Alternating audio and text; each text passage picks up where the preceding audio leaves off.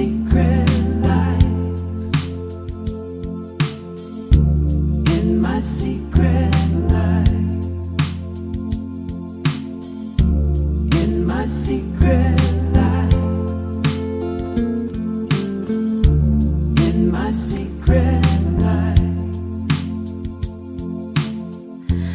家好，这里是枕边风，我是米娅。今天呢是一期没有象征的节目。呃，现在坐在我面前的是策展人梁亮老师。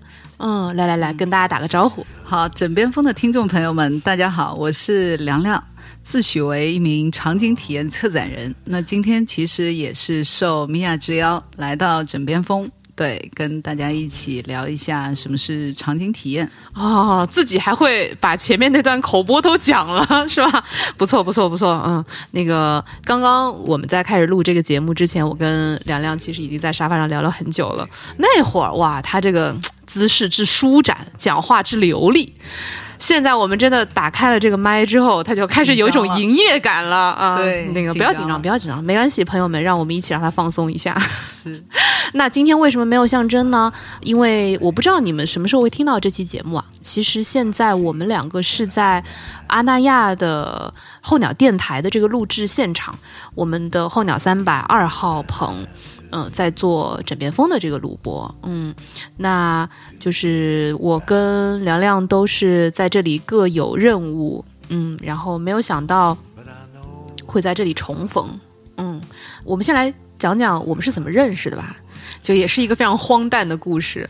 对我们两个有一个共同的不靠谱的朋友，那个姑娘我其实也很久没见了。对，当时是某一年我要去 Fuji Rock，嗯，正好我好像跟他吃了个饭，然后我就说啊我要去 Fuji Rock 了，他说啊我有另外一个朋友也要去 Fuji Rock，然后我就一笑而过了。结果好像当天晚上。他就给我们俩拉了个群，是，然后就说啊，你们可以在什么山里面碰个面之类的。然后我们两个就很尴尬的互相随便聊了几句，你几号去啊？你几号回来之类的，然后就完全没有讲过话。对，嗯，直到某一天，我发现这个人的朋友圈好像婉莹给他点了个赞。嗯，对，然后我想说，诶，原来还是有共同朋友的呢。嗯，然后我就找到这个叫梁亮的人，然后我就跟他讲说啊，那个原来啊，当时因为什么？然后我就说好像是什么也认识婉莹之类的。对对对，然后后来发现我们其实在一个项目上错身而过。哦、本来还有机会更早一点认识的。对，对，就因为这样，我们就线下面基了一下，吃了个饭，就在这个重要的历史性的饭局上，我听到他跟我讲一个东西，叫做场景体验。嗯，然后就让我很好奇，因为梁亮是做策展人嘛，对吧？在我的印象里，就是会写很漂亮的前言的人，对吧？就是很会做 PPT，然后很会写那个展览导言这个部分，嗯，所以会觉得，嗯，其实也跟我们日常在做的 project leader 的那个状态没有什么差别啊。啊，直到他跟我讲到场景体验的时候，我觉得哦，这个东西我很有兴趣，并且从他讲的那几句里面，我觉得他会对我们每个人在日常生活当中都有很多的启发和帮助。所以我今天专门的在阿那亚，他一边在干活，我还把他揪到了我们的那个录音棚里面，就是想跟他再好好的聊一下场景体验这件事情。嗯其实米娅刚才有说到说，策展人是写 PPT 写的很好，写导览前言写的很好的人。其实那个是大家可能固有的一个思维，那是针对比如说常规的艺术馆、美术馆的策展人。嗯为什么我们会把它称之为场景体验策展人？嗯其实它的范围可能更广，嗯也就是跟我们每个人可能息息相关。所有你认为的是场景的那些就是空间，其实嗯我们可以都把它进行一种策展型的思维去做一些线下体验的部分。嗯简单来说，其实所谓的场景，我要 Q 一下米娅，就对你来说，哪一些是属于场景？好像都是吧。就是比如说，我举个例子，我们俩现在在这里录音，那这个环境以及我们现在在做的事情，就是一个场景。是所以，比如说，哦，大家可能没有看到，我现在其实是赤着脚，然后陷在一个懒人沙发里面，然后凉凉也是，他就陷在另一个懒人沙发里面，我们俩现在这样在聊天。那我觉得这个懒人沙发就是构成我们现在的体验的一部分嘛。对。其实米娅说了特别重要的三个关键点。哎呦，拔高了，拔高了，一上来就拔高了。他刚才有说到，我们在这样的一个空间里，空间很重要，是场景里面最重要的一个部分。第二个就是构成这个场景里面重要的，其实我们就称之为展品的内容，只不过我们换成了懒人沙发和我们面前的桌子、水杯，这也是物的那一部分。嗯，但最重要的是什么？是人。我们俩也是。对，哦，就是所谓的场景，它的三要素就是空间、人和物，是构成场景最重要的三要素。当然了，就是在空间这个维度上，所有的空间都是。今天我们是在这样一个空间里，嗯这样一个啊、公寓的房间里，它是一个场景。明天我们换成咖啡馆，嗯后天换成一个地铁站，嗯或者在后天换成一个阿那亚的海滩，嗯，它也是变成一个场景。但是场景里面的话，不仅仅是只有空间，如果是空间的话，它只是场地，嗯而不是场景。对，只要是构成景，它一定是要有人和有物。嗯所以我们刚才解释了场景体验的前面的部分就是场景，对不对？嗯当然，场景你也可以说美术馆、艺术馆，包括博物馆，这些也是场景。是那我们为什么要说体验的这个部分？其实体验就是我们最重要的要去讲的。体验是谁在体验？当然是人在体验。对，但最重要的是，所谓的体验，是我们怎么把人在这个场景里面的情绪转化为情感。怎么说？这个听起来好玄妙啊！把 情绪转换为为情情感感，对嗯比如说，我们举个例子，可能我们平时会去看展览，或者是去参加一个活动，对，你其实是会有一个预设的情绪的。比如说，你看了一篇推文，哇，这是一个很酷炫的网红打卡展，对，你是怀着这样的一个情绪，今天可能是要去拍照的，我今天可能是要去社交的，我今天可能哦。要去就打扮的美美的，是要去展示自己的。嗯。这个是一种情绪，是你预设好的，你要以一个什么样的状态去参加这个活动或者去看这个展览。但是你要想一想，就是你进入到这个场域之后，和你出去之后，情绪还是原先的情绪吗？比如说，你只是预设你要去拍照，嗯那你可能出来的时候，好，我就是拍照完了，那你就完成了你之前的那个情绪预设。嗯但如果说能够把情绪转换成情感，也就是你走的时候其实是有回忆的，就是你会在这个过程当中会有喜怒哀乐，嗯你是会有一些感受的东西。嗯，所以其实我们自己做展览会有一句话是说让每一个人开心，但是这里的开心不是形容词，而是动词，就是把心打开，就是 open your heart。当你愿意在一个场域里把你的这种情绪打开，所有的喜怒哀乐其实都是开心。嗯就像你去看一个戏剧一样，可能你看的是一个悲剧或者是一个喜剧，但是你出来之后，你是觉得这部剧对你来说是有触动的，是有回忆的，甚至于你愿意去分享给别人的。嗯，它就是把你的情绪转化成了这个情感。所以只有把情绪转化成情感的，才可以称之为，或者说才算是完成了一个体验。对，当然这是好的体验，当然也有差的体验，它可能甚至于就是转换成负面情绪，负面情绪 差评。对，对，哦，那这样说来，我觉得很妙。就是说，第一，你刚刚前面讲了场景这件事情，所以等一下，我想多了解一下，如果场景不同，我举个例子，嗯，今天我邀请啊、我真的是，我下次再也不要干这种事情了，我就是随便约凉凉过来聊个天。然后我压根儿都没有准备，我可以来描述一下，在我们现在这个空间里面都有哪些展品，我给你们听一下。首先，我们这个空间啊、位于阿那亚这个看海公寓二期啊、一个公寓楼里面。这个楼呢，反正这个门禁也很难开。刚才凉凉在下面摁那个铃，也摁了很久才上来。首先已经负面情绪产生了，朋友。上来之后，因为我们现在在这边做候鸟电台三百小时嘛，所以我们其实这个录音棚是设置在我们工作人员要休息的一个民宿里面的，因此。这么说来，我就能理解了。一进来之后，梁老师就转了一下这个空间，走来走去看了一下，说：“哦，你们这里哦，原来是在做 side check，嗯，看场地来了，嗯。然后呢，我们现在里头有非常多的混乱的场景啊，包括有。”同事晒的衣服啊啊，有乱堆的，打开了一半，里头混乱不堪的旅行箱啊啊，然后还有本来这个民宿的房主留下的那些儿童玩具啊，包括因为要一直准备录音嘛，所以这些线呀什么的也都很混乱。这个场景，如果他换掉，如果我今天认真思考一下，嗯，我邀请的这个人是谁？我针对这个人去为他设计一个更加能够提升他表达欲的一个场景，是就会更好。如果我有条件的话，对。米娅在就前两天约我时间的时候，其实有提到一个，说我冰一瓶白葡萄酒等你来。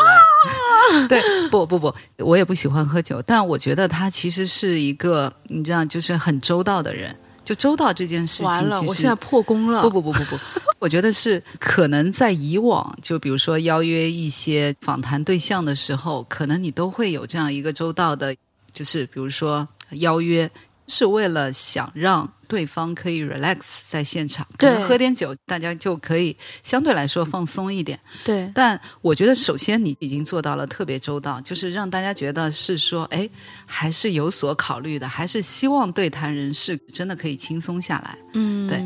但类似于像我们做展的话，可能会更多的考虑不同的人的不同的需求。当然，我不是说现在是在暗示米娅应该在冰箱里准备好水果 啊、糕点啊，然后。比如说啊，大家喝茶还是喝咖啡，还是要抽烟不抽烟的人，可能他都会考虑到。当然，这个我觉得就不强求。但其实我们所谓的场景体验就是这一点，哪怕是今天你只是邀约一个可能普通的这种访谈对象。也许提前去了解一下他的喜好和需求，至少在这个场里去提供哪怕一两件，让他的情绪可以有一些变成情感的那些小细节，就很多时候都是一种不期而遇的惊喜。对，他就会特别感动，或者说特别愿意去。是的，这么说来呢，真的。在这个聊天之前，我不知道这些东西有一个名字叫场景体验啊。但是现在如果回想起这些过往的话，嗯，我有一个客户，嗯，后来我们变成朋友，就是有一次他到北京来，可能出差吧，然后说那个我们大家见一面啊什么的。然后我说好啊，那到北京了，那我来订那个餐厅吧。然后呢，因为当时他们好像是三个人嘛，嗯再加上我就是四个人，然后我就说我订了一个五个人的大一点的桌子。嗯，这样的话会多一把椅子可以放东西。嗯，他就会觉得哦，好周到。是，其实对于我来讲，我只是还蛮下意识的一个觉得说，哦，那因为四个人，你往往拿到的是那种方桌嘛。嗯，方桌是利用率最高，但是公共空间最少的一个座位的解决方案。如果你再加一把椅子，就等于说要拓展到别人的。这个空间当中了，那个界限感就不太好，所以我经常，比如说，如果是四个人吃饭，并且是我没有那么熟悉的人，自己朋友无所谓啦。但是如果说是没有那么熟悉的人，我一般会多订一个座位。嗯，这样的话，大家如果背着包啊或者干嘛，就有一个地方可以放。是，嗯，所以我还可以。对啊，对。我觉得其实米娅本身就是一个情商很高且很周到的人，否则怎么会枕边风做到现在做的如此影响力之大？哎呦，别别别别别别，那没有没有没有，大家不好意思不好意思。嗯，对，那我倒要再 Q 米娅一个问题啊。嗯，当然可能因为场景体验这个名词也不是说谁发明出来，其实我觉得啊，就大家可能平时都会有一些感受。你知道场景体验做的最好的是哪里吗？哪里？寺庙和教堂，哦，你去想一下，就是比如说当你走进这个场域的时候，首先它的一些建筑，比如说西方的教堂，就那种哥特式的建筑，本身就是特别宏伟，然后特别肃穆，让你一下子就肃然起敬。当你走进那个场域的时候，它的那种穹顶上的壁画，包括那些唱诗般的声音，包括所有阳光透过那些玻璃射进来的那些感受，对让你就如沐春风，沐浴在这样的一个宗教的环境下。对，所以你当时的所有的我们所谓的五感，就是你的听觉、视觉，包括你所有触觉的这些部分，都在增加这个场景的仪式感。对它就是提升你的那种信仰感，对，包括寺庙其实也是一样，嗯。进入大殿之后的那种感受，包括香火的味道，对，嗯，所有的一切都是一个特别就场景体验做到极致的一个，甚至包括让你在门口排队，对都会让你有一种渺小感。对，所以我们常规的说场景体验，因为我们是用于策展的时候最重要的，说白了就是怎么去布这个场，是，让这个场能够更有这样的一个仪式感，是割裂。可能每一个人从外面走进这个场域之后，他的那种突然之间的一个变化感。嗯，像我们之前，我们最近也在做一个美好的书的一个展览，它其实是一个城市公共空间的游牧装置，我们会让它出现在城市的各个角落。嗯第一场我们在上海，它就是在一个地铁站的一个路口。嗯，我们是有一些反常规的做法，因为地铁站的门口大家都是步履匆匆的行人，基本上是没有人会愿意停留下来说：“哎，这是一个什么地方？”怀着好奇心进来看一下。我急都急死了，我还要进来看东西。对，嗯但是我们就是做的这样一次试验，是说你愿不愿意在步履匆匆的时候，愿意停一停，愿意慢一慢。当你愿意走进我们这样一个小小路口的时候，是不是会遇到一些不期而遇的美好？嗯，对所有走进我们这个空间的人，他们都会有一些不一样的感受。当然，一个是因为这个空间的场景，所谓的场景，也就是它的一个场地的一个布置，嗯，我们是做成了一个特别极简几何型的，然后特别是有造型感的这样的一个空间装置。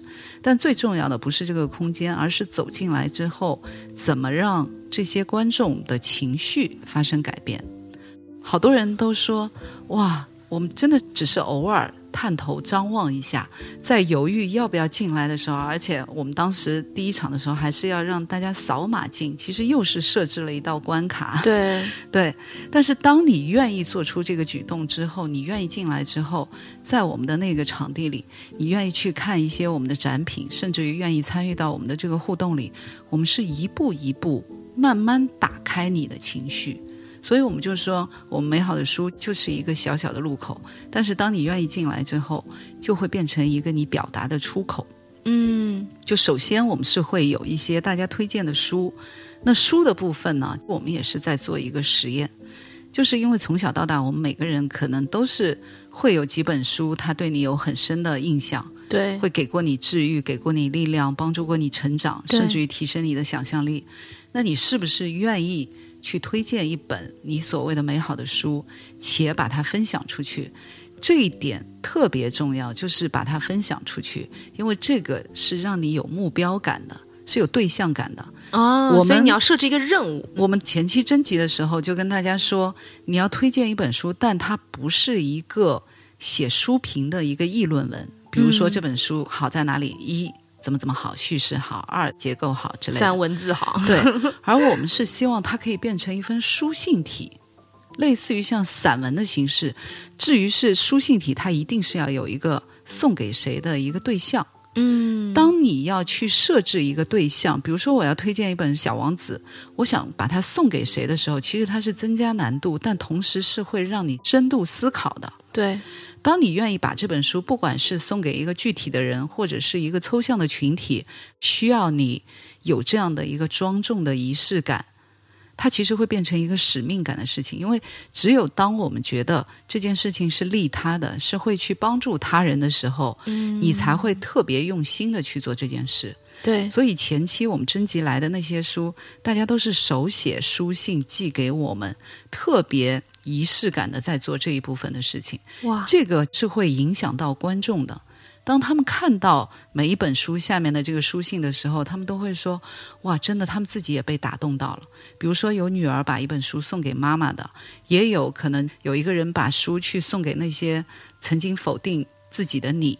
对，《小王子》那本书其实就是有一位推荐人说：“我要把它送给那些曾经否定自己的你，是希望你能够在这样的一个。”去吸收别人构筑的大宇宙的同时，也要关心自己构筑的小星球。对，就是这种特别暖人的一些内容，在我们推荐书籍的这个部分，就特别好的呈现出来。而且我们里面有一本书是小野洋子的《想象你是一颗飞翔的种子》啊，这本书特别有意思。当别人推荐这本书的时候，他就会在这个里面有很多对诗的部分。就比如说小野洋子写了一首诗，然后他就会在下面去对对很多话。哇哦！我们现在正在翻开这本书，哇，太惊人了。比如说啊，这里有一句话，它其实本身小野洋子的诗句是叫“假如你专注而失去平衡，你会跌倒”。后面他自己写了一句，是他自己标注的：“我来，我来扶一把。”假如你平衡而失去专注，你会凋零。他写了一句：“我来浇水。”嗯，对。一方面是一种想象力的打开，一方面也是可以去启发观众，我能不能在这本书上留下一些东西？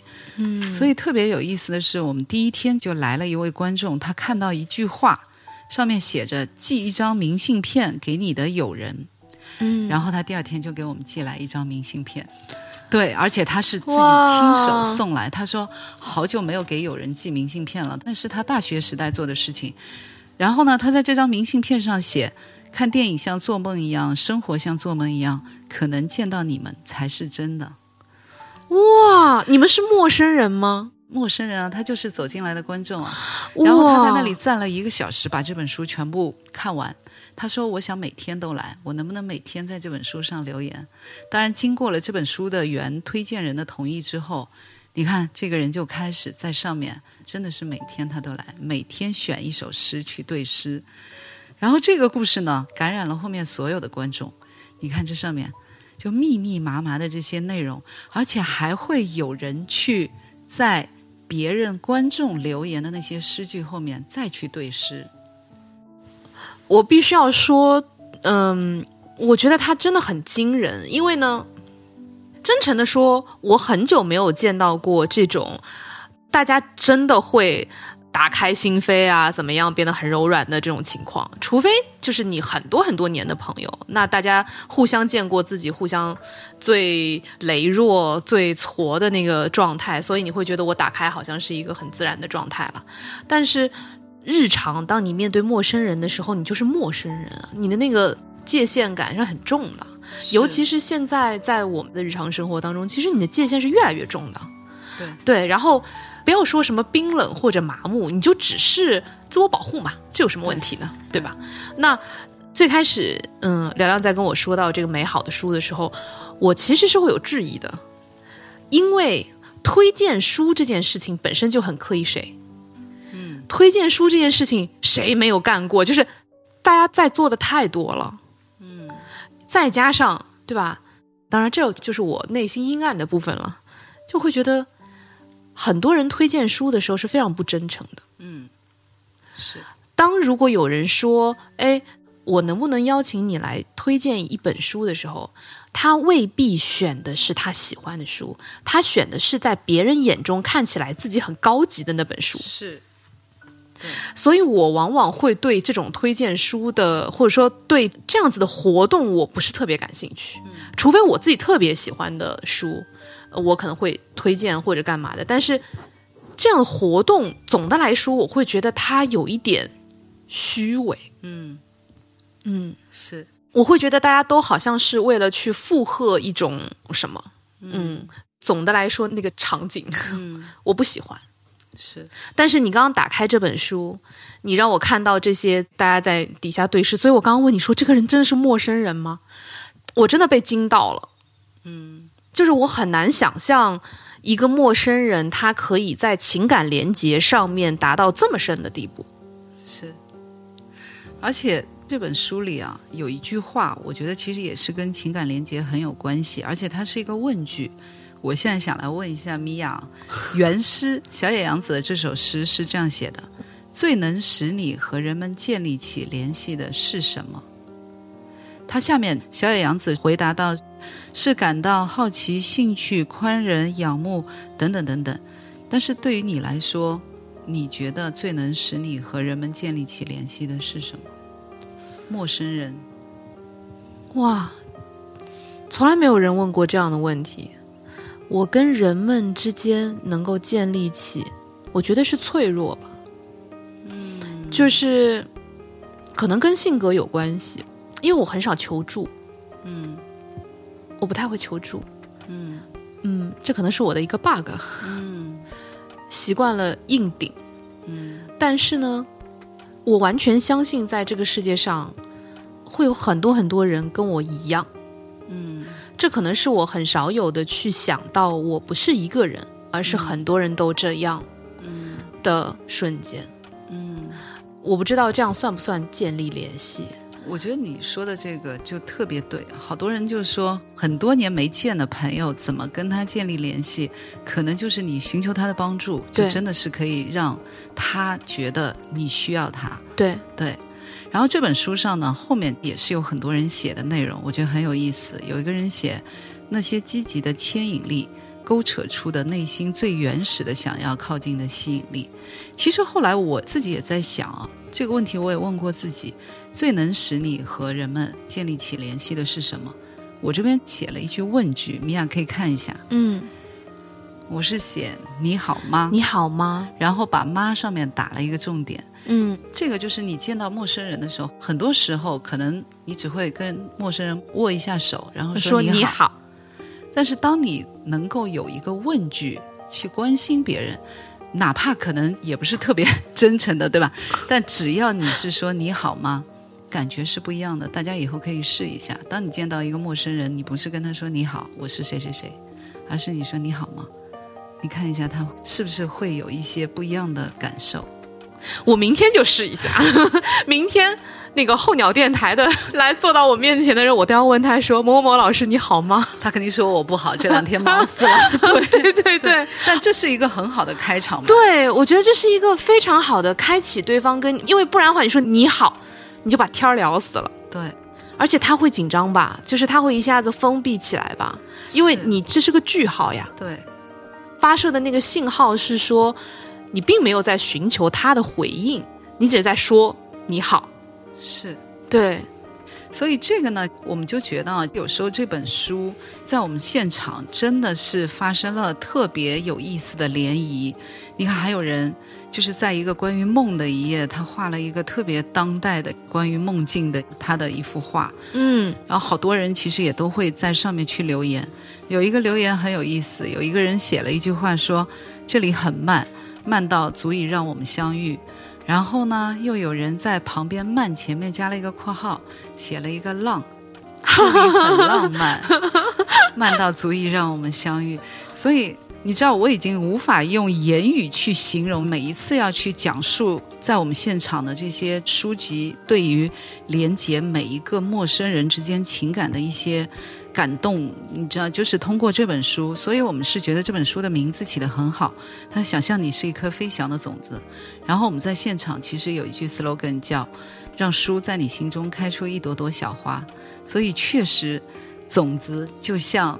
你知道，就在我们那个地方生根发芽，最后开出了一朵朵小花。嗯我们后面有一个互动的环节，就是叫送你一朵小花花。嗯为什么叫送你一朵小花花？就是因为觉得，当你愿意去帮助别人，当你愿意去推荐一本书且送给一个人的时候，你是值得被表扬的。所以我们用送你一朵小花花的那个环节，去完成这样的一个闭环。嗯那个小花花的原型呢，是来自于一个自闭症儿童的组织，是我们前期亲自去到那个自闭症组织，让孩子去给我们画的一些特别好看的、特别有想象力的一些花。我们把那些花呢抠图做成一些原型，然后在现场是让大家自己去画。嗯所以在现场，为什么说场景体验其实它是有步骤的？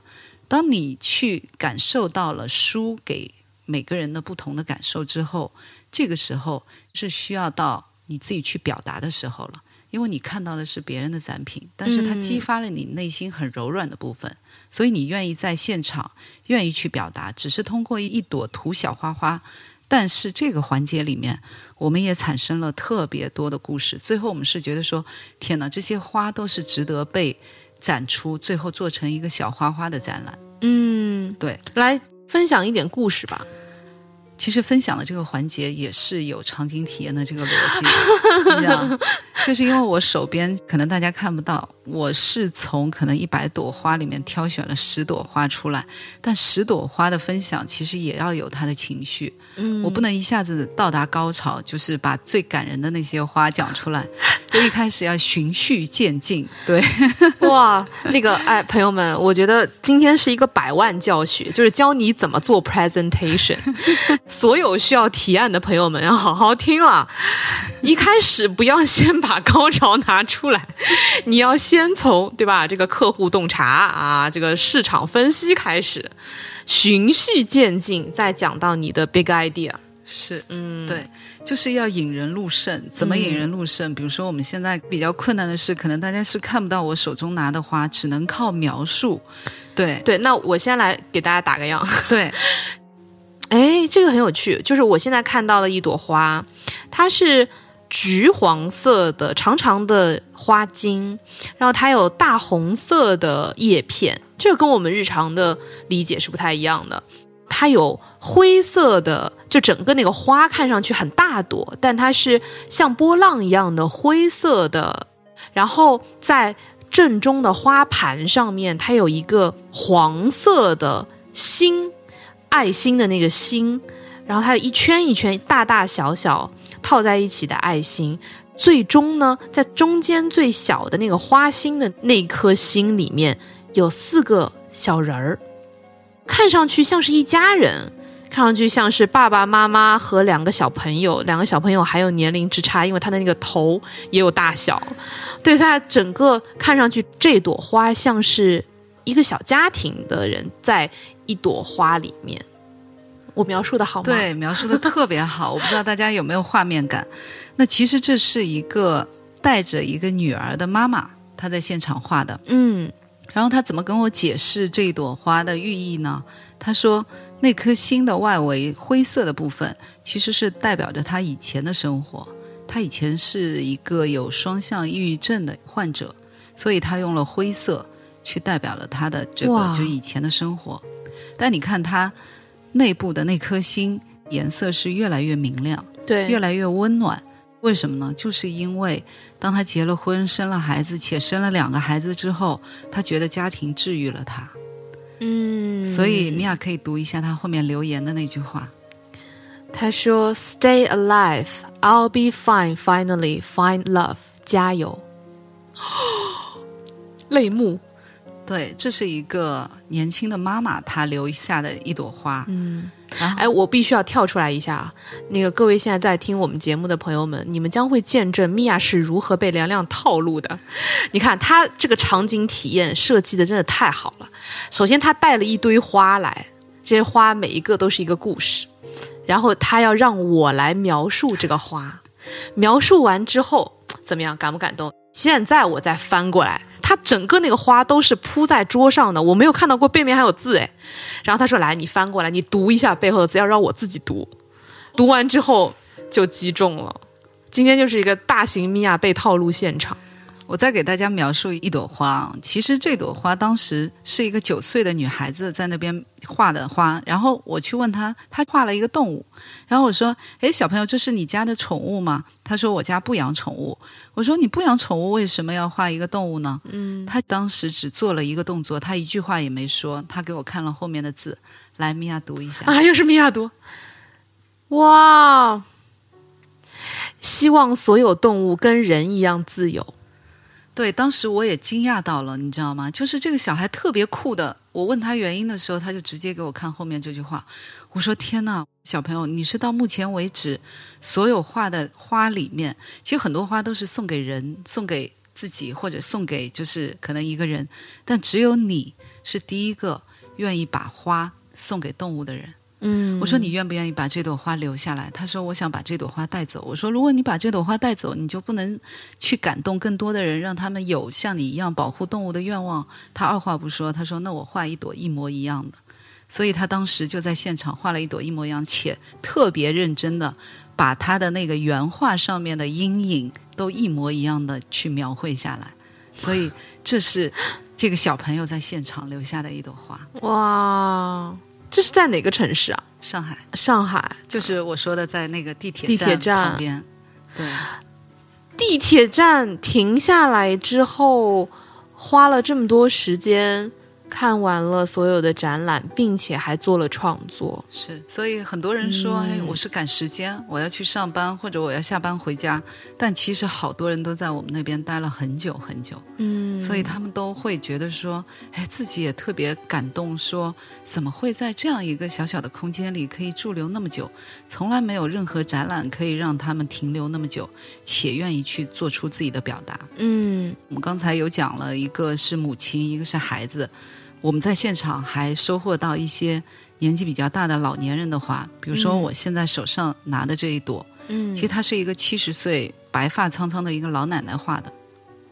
呃，我描述一下，她画的是一个手机解锁屏。她说这是她的手机解锁屏，那她怎么解释？这朵花是很鲜艳的，但是花心的部分，她画了一个 Z 字形的手机解锁屏，因为他知道我们这些画的原画是来自于自闭症儿童，嗯，所以他说他觉得自闭症儿童的内心就像上了锁，如果我们有人愿意去帮他解锁，嗯，其实他就会像一朵花一样绽放。这是一位老奶奶，留下的话。对，这也太棒了吧！还有一个特别中二的，应该是女大学生，她画了这朵特别的花。这朵花怎么描述呢？就大家想象一下小丑的脸，对，其实就知道这朵花可能是一个什么样子。所以我当时采访他，哎，我说你这朵花好像看上去不太开心嘛。嗯然后你知道他的解读是什么？他说：“因为我觉得这里的花都太美好了，应该允许有不美好的存在。虽然我的根是黑色的，但我也希望我的未来是彩色的。”然后他在背后写了一句特别中二的话，说：“做自己就好了，就很棒。”所有嗯，对，终于要到高潮的部分了，解读一朵前方高能这朵花，可以让米娅来描述一下。啊，我来描述一。下。嗯，首先这朵花整个都是一朵绿色的花，就它看上去像是，其实更像一个草啊。可能底下的茎和叶子的部分要更翠绿一点，花盘呢是墨绿色的，然后在那个花心的部分，就是花的正中央的部分，是一个大大的黑色的眼睛。这个眼睛呢有那个黑色的瞳仁，然后是没有眼睫毛啊什么的，就是这样的一朵，就你看上去就像大眼睛草，嗯，然后整个是个绿色的，嗯，对，可能米娅忽略了一点，其实，在眼睛旁边是有一个翠绿色的，眼泪，这个是眼泪，对，而且它是有被晕开，是当时他在现场真的有一滴泪就滴在了这个位置上。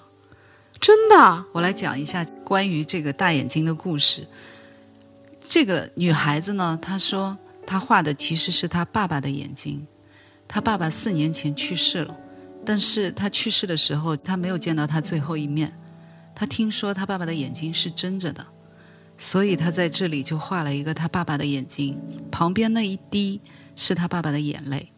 但为什么他用翠绿色去画这滴眼泪呢？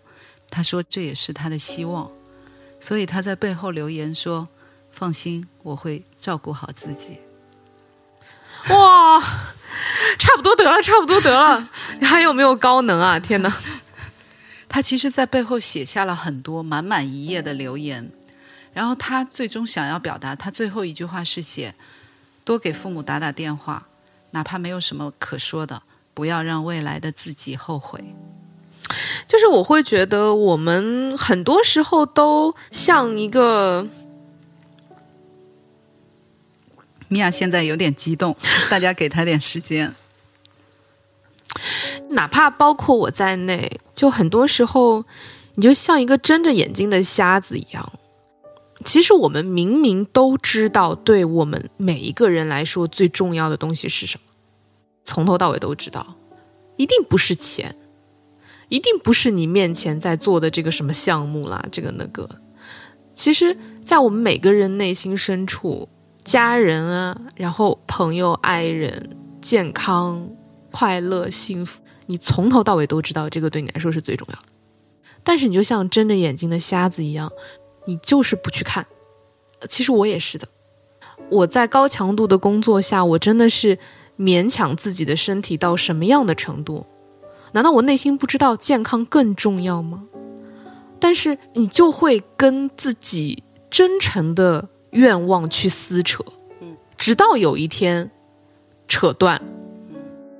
我看到这样的故事，我会非常非常的。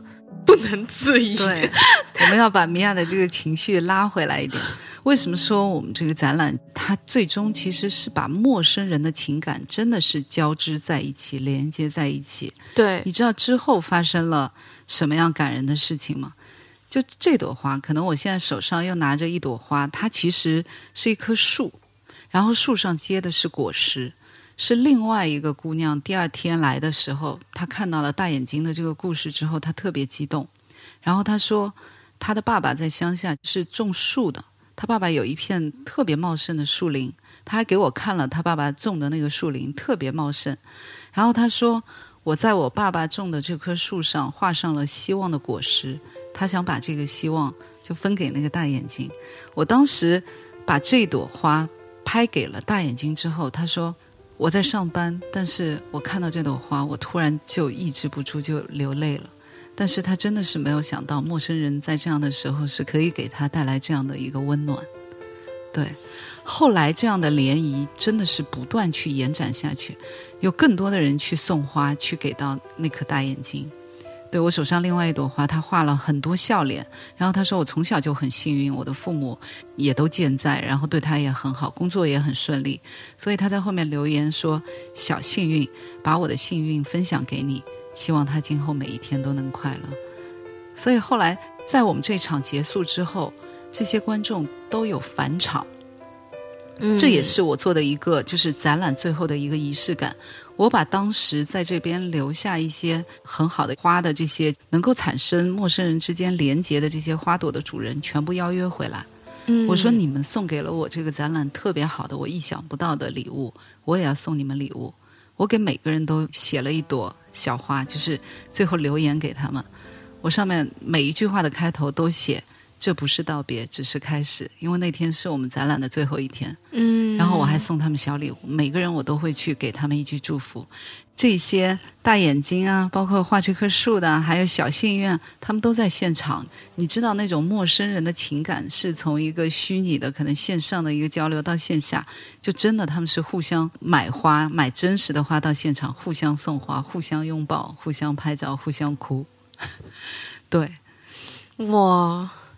呃，因为这次凉凉也有带这个美好的书到阿那亚来嘛，对，嗯，是已经开了吗？对，我们已经在沙滩上刚搭建完，今天已经是展览第二天，所以我们也是很期待这一次在阿那亚的沙滩上也会发生那么多陌生人情感连接的故事。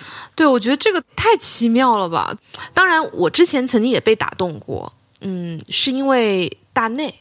嗯，是因为我们自己做这个播客，那么一方面可能当时我没有这样深的去思考，为什么大家会对大内建立这样子的信赖也好、依恋也好，或者像朋友一样的这样的情感纽带也好，我很肤浅的理解为，我觉得就是因为习惯，嗯，就是因为大家听了很久，然后可能你习惯了有这样的一个东西的陪伴，嗯。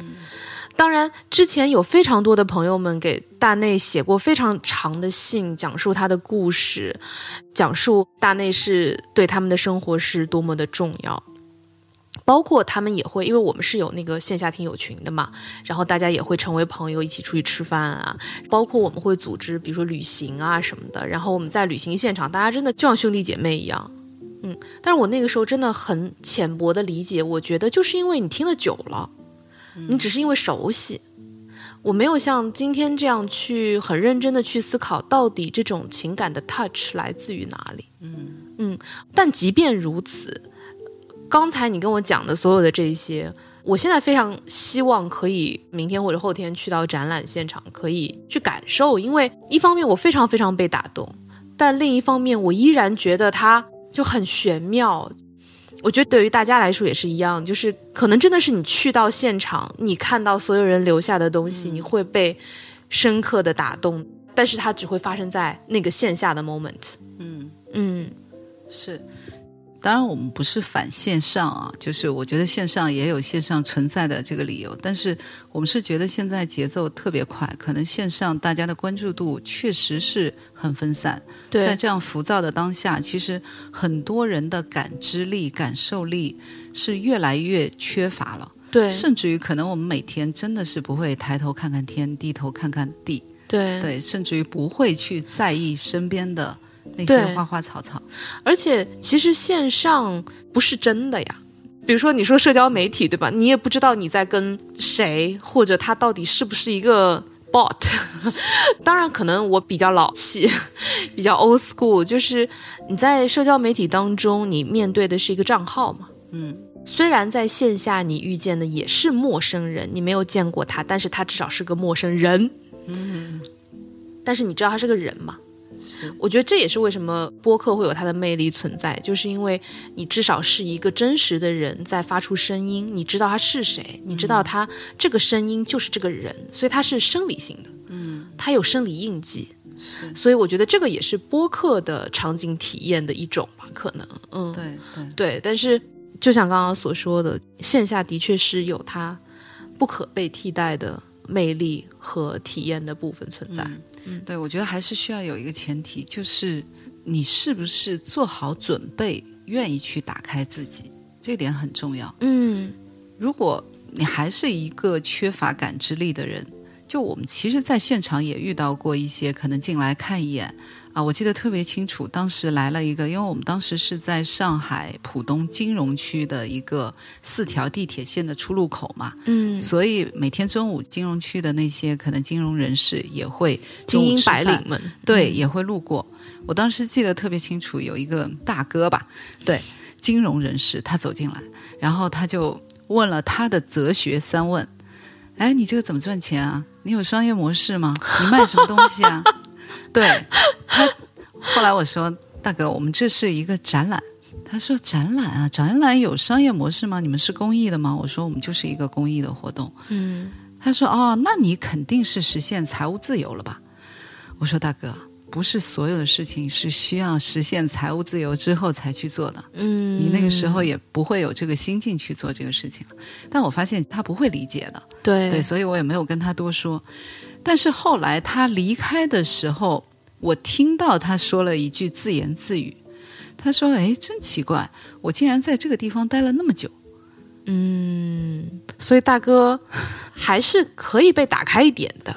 对，嗯对，所以我们还是觉得，为什么说场景体验策展，我们更关注的是线下？因为只有在线下，你才能真正的，首先你是去触动到那些人，或者说去打开他们，嗯。然后慢慢慢慢让他们愿意去找到一个出口去表达自己。嗯，这个时候就是我们刚才说的，怎么把情绪变成情感的部分。嗯，甚至于这个情感是会帮助他可能去分享给他的朋友，甚至于好多人都说来看了我们这个展览之后，他们回去就有的是下单买书，有的是说哎真的是去给友人寄明信片了，有的人是说哎我可能更多的要去关注父母或者是关心身边的人，嗯对。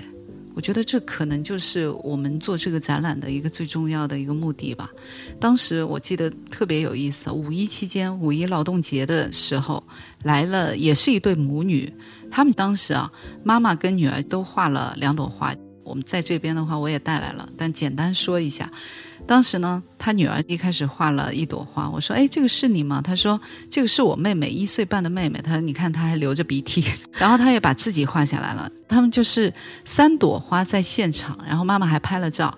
当时妈妈跟我说：“她说他们其实是一年半之前从英国回来，爸爸还滞留在英国，所以他们全家人已经一年半没有相聚了。”哇然后他爸爸是在英国领事馆工作的，所以也很忙，也不可能回来。后来他又返场来了，他说他把在现场的这三朵花拍给了他爸爸，他爸爸也特别感动，说。既然我们不能相聚，但至少可以用这样的方式让我们全家人团聚。他说：“我画一朵花给你，然后呢，你去把它打印下来，把这朵花插到展览现场，让我们全家人以这样的方式团聚。”在五一劳动节期间，然后他妈妈就真的拿了一朵他爸爸的花来到现场，把这朵花插在现场。但最让我感动的是，他爸爸的这朵花当中画了一面国旗，对，花心是一面中国国旗。当时他妈妈跟我说，他爸爸对他说了一句话，我也差一点泪目。他说：“你们在我的心中跟国旗一样重要。”哇，因为他爸爸是在英国大使馆工作嘛对，所以就一直是在为国家做很多这种外交的工作。所以他的这朵花真的，当时我也鸡皮疙瘩也起来了。就首先是能够我们这个展览让一家人用这样画小花花的形式团聚在一起，且表达了这个爸爸作为一个你知道国家外交官，在此时此刻在他心里最重要的两件事，一个是国旗，一个是家人，嗯，对，就真的有时候我是觉得做美好的书这件事情，是我们自己花钱、自己投入那么多精力。我其实今年已经四十岁了，我自己在我两月份四十岁的生日的时候，我当时想明白一件事，就所有的人都说四十不惑，不惑什么呢？我觉得我当时不惑的理由只有一个，就是人要有自知之明。嗯，对，呃，我当时还写了一篇文章，题目叫“如果不能成为，遇见也很美好”。因为我已经知道自己不是什么天赋异禀的人，也成为不了什么人，所以如果能借由线下策展这件事情，多遇见一些美好的人和事，对我来说就足够了。确实，恰恰就在美好的书这件这么任性肆意去做的这样一件自己贴钱贴力，且我还通宵搭建。我曾经已经说过，就是我再也不要去做通宵搭建影响自己健康的事。但真的，当我随着这个太阳升起的时候，我发现我还在现场，已经一晚上没睡的时候，最后觉得这件事情是完全值得。嗯，对，当你看到这些收获，看到大家推荐来的书，大家在现场画的这些小花花，这些故事是足以让我每天真的是每天在现场不厌其烦的去跟大家讲解，去讲述这些小花花的故事。嗯甚至于我当时人家来采访我的时候，我就说是有一种感受是舍不得，就是舍不得离开。我其实是完全可以休息的，因为我们现场也有同事，也有兼职。嗯，但我觉得，如果我休息的这一天真的错过了很多美好的故事，那岂不是很遗憾？嗯这些素材都是未来去做展览的这些灵感和素材。嗯对，比如说，哪怕那本《想象你是一颗飞翔的种子》，未来我们就会把这本书也做成一个展览，是作为美好的书的一个主题展，嗯就把关于想象力的这些故事用展览的形式去展出，嗯包括这些画画的故事都是一样。真好，我会非常非常期待。就听你讲这些故事，虽然我几度泪目，但是总的来说是被治愈的。然后也好像以某种形式得到了一些释放吧。嗯，哪怕就现在只是看着这几朵花，我都会觉得是很治愈的。对，其实这些花就是一个一个人，对你，看到的就是他们也都是真实的人。对，真的。你这个是一个大型的故事 FM 现场，就是下次对，下次可以让艾哲去你那里转转，对，然后现场可以做出一整年的故事 FM。对，刚才听了这么多这样的又治愈又令人感动的故事，我花点时间缓了缓。那我们说回来，说到场景体验这件事情，对我们更多的人的日常有什么帮助和意义呢？嗯，其实简单来说，因为场景体验从我个人的角色出发的话，我们更多刚才谈论的是线下的展览。如果说我们要把它运用到日常生活或者工作上的话，我们把它概括为一个简单的思维方式，就是嗯策展思维。嗯策展思维里面，我们是觉得每个人都要有。就你不管做一件什么事，你办一场 party，或者说你去出席一个活动，你去做一个 presentation，、其实都需要有场景体验的这样的一个策展型的思维。嗯那简单来说，我们是觉得你要有这样的思维的话，最重要的是你要去训练一些你的感知力。嗯对，你能感受到一些可能你要遇见的人，或者说你要去做的一些准备工作，嗯你要为这件事情去付出的前期的准备。为什么我们说现在很多人感知力、感受力其实是越来越弱？因为他没有更多的时间去投入到一些能够让你花时间要去感受的事情上。对，像台湾的一位美学大师蒋勋老师，他最早在大学里面教美学的时候，上课的时候跟每一个同学说，如果你们要学我的美学，你们就需要做一件事：大学入学的时候，你们就去操场上去找一棵树，嗯你们就去观察这棵树每天的变化，把它的感受记录下来。在你四年学成之后，你再去把整棵树的你自己的感受去记录下来，最后形成你自己的一些你知道内在的东西，那就是感知力。嗯对，所以感知力其实很多时候也是对于我们现在人的一些你知道，就是表达方式、说话也很有帮助。嗯就很多人为什么网上是说“我操，浪好大”，对吧？就是好美，超级美，太美了，对，是不是？你还有感受力去用不一样的方式去把你感受的东西表达出来，这一点其实特别重要。对，好多人说啊，是不是我多学一点成语，我就能会表达了？其实不是，最重要的是感受。对，对，有一次我和我一个朋友在曼彻斯特，我们在英国旅游的时候，是真的在岸边看到一个夕阳，特别美好。然后当时我那个朋友就说：“哇，太美了！”当时我就跟他开玩笑说：“哎你除了太美了，还有没有其他形容词？”嗯他说：“夕阳无限好。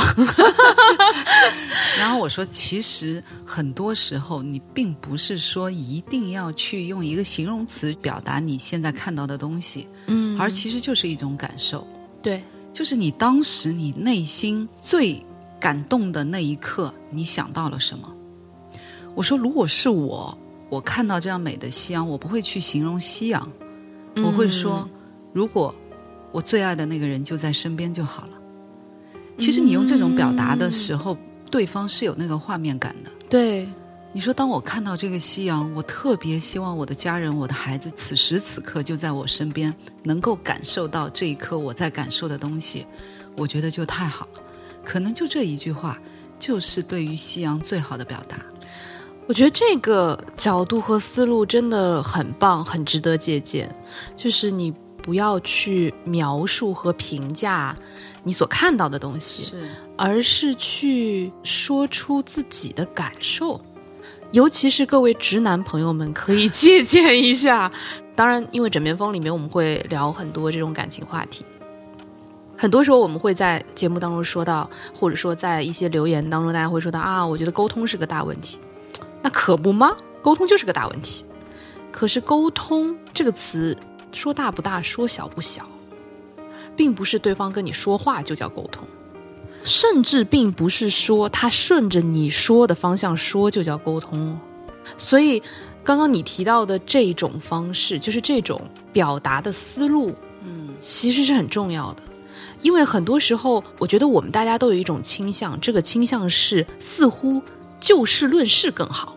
嗯，但事实上，因为你我所处的立场和视角不同，所以我们所看到的那个事不是同一个事。是，但是在夫妻之间或者情侣之间，那个事没有那么重要，嗯，而你感受到的东西更重要。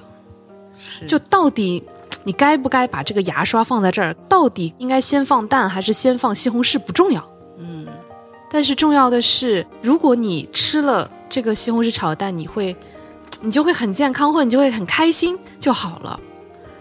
其实更多的是去表达你希望对方感知到的自己的这种感受。对。这一点的话，我觉得对于做创意类型工作的人来说特别重要。嗯就很多时候，特别是做文案的朋友，你知道，就是绞尽脑汁，可能去借鉴一些东西。嗯很多时候你是不断的是去输出，对，但你没有输入的过程。嗯其实很多时候我们是希望，就特别是做艺术啊、做广告、做营销，很多时候最重要的是感受。你要出去，去感受每一个人，感受你看到的东西。可能那些灵感，有时候就是是一种感受的灵感。嗯我之前看过一个小小的纪录片，它里面记录就盲人，当他呃可能是弱势群体啊，嗯当他的眼睛恢复视力之后，揭开那个眼罩的时候，他们的一些表达。嗯其中有一个老爷爷啊，就是很多时候说文案怎么来，文案就真的是你要去感受。就那个老爷爷，当他揭开面罩的时候，当他看到周边的人大家都在给他鼓掌的时候，他第一句话说的是：“哇，这就是你们每天看到的景象啊！”就是他不会说“哇，太好了，我眼睛恢复了”。就很多人写文案的时候，肯定这时候写“哇，眼前出现了一道光”之类，但他是说：“天哪，这就是你们每天都能看到的景象啊！”嗯，真的。我刚刚还好，你在干嘛？我刚还好，我现在 我现在又需要缓一缓。那就说一个，就近期，其实五二零的时候啊，五二零的时候，我看到一个品牌他写的一句文案特别好，就肯定是一个有感受的人写的。他那句文案就一句话说：“我喜欢一个人。”就这样一句话。嗯其实他也是表明态度，因为你不知道他喜欢一个人还还是我喜欢一个人，对，对。嗯所以其实就结合当下啊，就是怎么样要去提升感受力。再用一个排比句，就是你想过好日子，还是想过好日子？嗯就很多人为了过好日子，去忙于奔命，就为了自己的工作，为了自己的生活，可能就真的是不会抬头看天和低头看地，也不会左右环顾。但是当你要过好日子的时候，其实你就会留意什么是日子，怎么样去过好它。对，这个时候，你就能真的是自然而然的去提升你自己的感知力了。对，所以大家如果要去提升自己的感知力，可以从种一盆花、种一盆草，或者是你每天出门的时候，真的去留意一下你到地铁站、你到车库，或者说你在路上看到的街景。对，是的。就其实我们在做的这个工作，刚刚你说的这些对我提点很大。我们还没有开始录音之前，我正好在跟凉凉聊，就是因为我跟象征我们两个一起工作、一起生活嘛。可能以前在比较早期的枕边风那会儿，嗯、我们还没有开始一起工作的时候，大家会发现我们聊的话题和后来我们一起工作以后，其实差别是蛮大的。嗯甚至中间有一度我跟不下去，我还停更过。当然，一方面我会告诉自己说是因为太忙了，另一方面是因为我们两个的生活太接近了嘛，所以就没有什么新鲜事儿发生，所以没什么可聊的，对吧？你该聊的工作你在办公室也聊完了，回到家里就是蒙头睡觉了，还有什么可聊的呢？但是呢，刚才听你说到这里，我觉得这个其实就是我的感知力在麻木的一种表现。理论上，我们两个虽然一起生活、一起工作，但如果我愿意去感知的话，应该每一天都有无数的细节是可以被我放在记忆里的，而这些记忆都是我可以拿出来做成节目跟大家分享的。但是我每一天就过得很混沌，就是很忙、很累又很混沌，所以我会觉得没什么可聊的，我会觉得我跟不下去。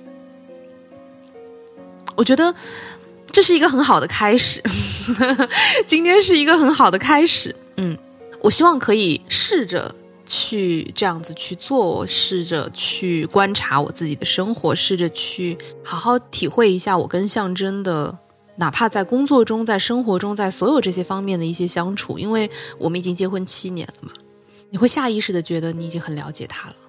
嗯，我相信他也会这样认为我。嗯，认为他很了解我，我觉得这是一个很好的开始。我们都可以试着去带着感知，试着去相处。我觉得米娅已经进展到场景体验的第二步了。其实第一步我们说的是感知，其实第二步就是思考。你刚才已经是在完成你的思考的这这一章节了。凉凉，我觉得你不应该做策展人，你应该做人生导师。你啊，今天是一个大型人生导师现场。平时这个角色是我的，这个位子是我的。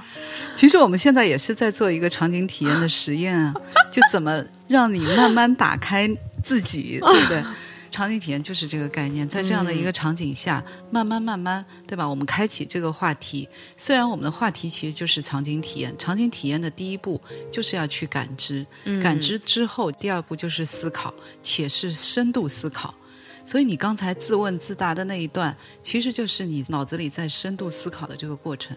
嗯，对，希望我思考了之后，真的能够进入第三阶段，就是去改变。对，第 不要停留在思考上。第三阶段呢，我们称之为表达。嗯，这个表达当然它是行动上的表达，可能是语言上的，甚至于文字上的，包括艺术创作上的表达，其实都是表达的一个过程。所以你说的改变，就是未来你自己的表达。嗯，你其实就是在完成了这样的一个，你知道，就是自己体验的这样的一个过程。可能未来你就会把这一份情绪转变成情感的这个过程，去营造更多的场景体验。嗯好的。然后我也会带着这种思路，试图去把它贯穿在接下来的枕边风当中啊，朋友们啊，让我们敬请期待。嗯，那无论如何，今天是一个对米娅大型套路完全成功的现场，亮亮你棒棒的。就是到目前为止，枕边风，枕边风也马上要七年了呢。六月二十三号，枕边风生日。七周年，朋友们，中间没有更新的日子不算啊，只要我接上了，那都算是七周年。那么在此怎么说呢？就让我先做第一个祝福枕边风的人吧。嗯我觉得，如果你今天要践行一下场景体验的话，嗯，就在你们七周年纪念的时候，你可以玩一个小 trick 的游戏。当然，什么样的惊喜可以留着你自己去想。在这样一个七年之痒的之际，你是不是可以给你的观众带来一些不一样的感受和体验？这个是作为你的一个课题。你看看，这人不但要套路我，还要给我布置作业，还有没有良心？对，你可以想一下。好，我试一下吧。枕边风其实贯穿了很多我自己的个性，这种个性其中一部分就是我试图不把纪念日当纪念日。所以你看，大内每年我们都会给大内热热闹闹的过生日，甚至还会过一个月。啊，去年大内的七周年，大内的七年之痒的时候，我们挠了一个月的痒痒，用各种各样的内容去挠痒痒。但是枕边风呢，一方面我对他有愧，因为我断更过，然后我也自认为我没有那么努力，嗯，然后我对他有愧，我不是那么有自信的去面对他七年了。他的这个上小学的生日，嗯，然后所以同时我也不是很在意纪念日的这样的人，所以我试图去模糊掉这件事情。但我觉得，既然各位我们已经相处了七年了，我觉得我应该要挺起胸膛来试一下。所以你看，又再一次被套路成功了，来深层连接了，朋友们。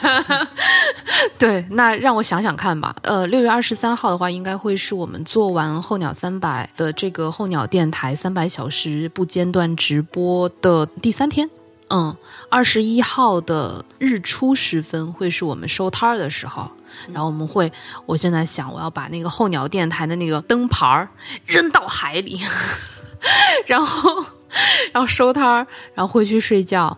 然后再间隔一天就会是枕边风的生日了，所以我会去想想看有什么是我们大家可以一起去做的。但如果各位有什么是希望在枕边风过生日的这一天，希望我去为你们做的，我也希望你们可以在枕边风里面给我发私信或者给我留言，我也会看。然后我希望这是我们可以一起去度过的一个生日其实我已经帮你想好了啊！你都想好了。惊喜，但是肯定不可能在这期节目里去的路 透。对，等等一下告诉我，等一下告诉我。对嗯，好。那今天非常谢谢梁亮到这里来做客然后啊也希望美好的书这个项目可以在阿那亚收获更多动人的小花花也希望他可以去到更多的城市见到更多的朋友们。嗯那希望你在这里保重身体啊不要太辛苦。嗯。也同样送给我自己。对嗯。